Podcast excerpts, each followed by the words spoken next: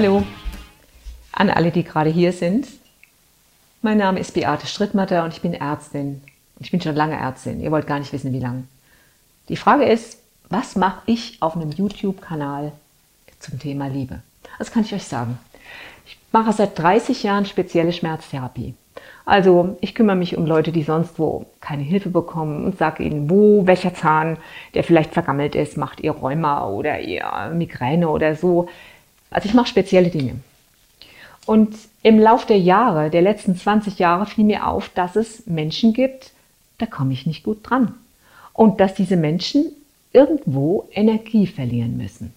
Und immer wenn ich nachgefragt habe, wo verlieren sie Energie? Man muss sich das so vorstellen. Stellt euch vor, ihr habt so einen Eimer und da füllt ihr Wasser rein und wenn der Eimer Löcher hat, ist der halt dann schnell leer. Das nennt man Eimer mit Löchern. Und hatte ich bei manchen das Gefühl, und das kann ich an verschiedenen Parametern in der Testung ablesen, der verliert Energie. Also frage ich Sie, ich habe den Eindruck, Sie verlieren Energie. Wo könnten das sein? Die meisten Menschen wissen, wo sie Energie verlieren. Wenn es nicht gerade die Kinder sind, die in der Schule nicht so laufen, wie sie sollen, oder die vielleicht irgendwelche Substanzen nehmen, oder nicht gerade die Mutter stirbt, dann ist das in aller Regel Beziehung. Und zwar Beziehung zu Hause oder auch Beziehung auf der Arbeit. Und diese Beziehungsthemen, die können so sehr belasten, dass der Mensch ständig und dauernd Energie verliert. Das wäre so, als hättet ihr in eurem Auto einen Öltank ein Loch drin und würdet euch immer wieder wundern, dass der Öltank, dass der Öltank leer ist. Und interessant, das, das Beispiel mit dem Auto.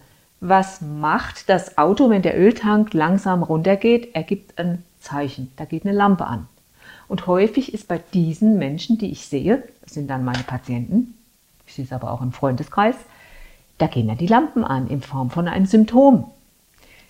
Am Anfang war ich gezwungen, mich darum zu kümmern, weil ich werde dafür bezahlt, dass ich Leute schmerzfrei mache. Nach weniger Zeit hat es mich brennend interessiert, denn ich habe angefangen herauszufinden, warte mal, da gibt es Gesetzmäßigkeiten. Die sind für alle Menschen gleich.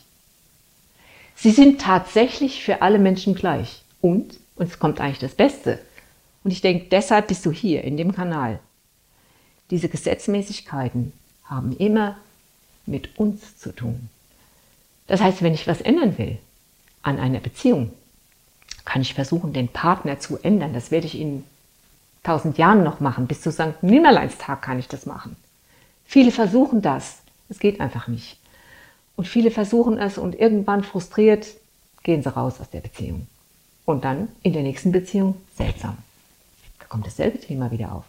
Das interessiert mich am meisten, wenn einer geschieden ist, in der zweiten oder vielleicht sogar in der dritten Ehe. Da frage ich da schon mal nach. Äh, kennen Sie irgendwas? Wiederholt sich irgendwas? Ja, jetzt ist das Thema nochmal das gleiche und manche in der dritten Ehe kommen dann auf die Idee, irgendwie habe ich das Gefühl, ich wiederhole da was. Ja, stimmt, du wiederholst da was. Was ist denn das, was wir da wiederholen? Was sind denn die Themen, die mit uns zu tun haben?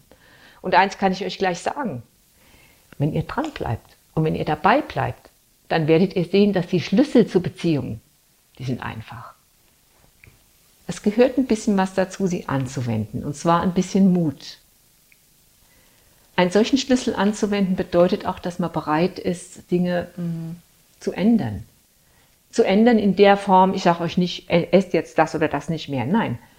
Zu ändern in dem Sinne, dass ihr überhaupt bereit seid anzuerkennen, okay, das hat wirklich mit mir zu tun bereit sein zu sagen, ich will es wissen. Ich will es wirklich wissen. Und, und das ist, glaube ich, das Wichtigste, bereit sein, der andere, das ist ja der Böse eigentlich. Der macht das und das, wie die Patientin, die mir sagt, ja, mein Mann vor Freunden hat er letztlich mal einfach zu mir gesagt, halt den Mund, du hast nichts Interessantes zu sagen. Ich so, was? Das hat er zu Ihnen gesagt? Ja, und das ist schon mehrfach vorgekommen. Das ist schon mehrfach vorgekommen. Ja, und ansonsten lieben Sie den? Ja, das ist eine große Liebe für mich, aber das hat er gesagt. Dann habe ich zu ihr gesagt, was denken Sie denn über sich selbst? Hat sie angefangen nachzudenken. Ich stand an der Liege, weil ich habe gerade ihren Rücken angeschaut. Dreht sich um, hat ein Tränchen im Auge und sagt, wissen Sie, ich glaube, ich habe wirklich nichts Interessantes zu sagen. Ich bin keine interessante Person. Da oben steht's. Das kann jeder lesen. Selbst der Lehrer von ihrem Kind ist mal über die Parade gefahren, ist an ihr vorbeigegangen, hat die Sitzung vorzeitig beendet, obwohl sie noch gar nicht fertig war. Also mit anderen Worten, was du denkst, steht hier. Und die anderen lesen das. So wie ein Schüler, der in der Schule gemobbt wird. Da steht auf seiner Stirn, ich bin nicht so stark wie ihr, ich bin nicht so gut wie ihr. Kinder lesen das noch viel feiner als Erwachsene. Das wäre das Thema Spiegel.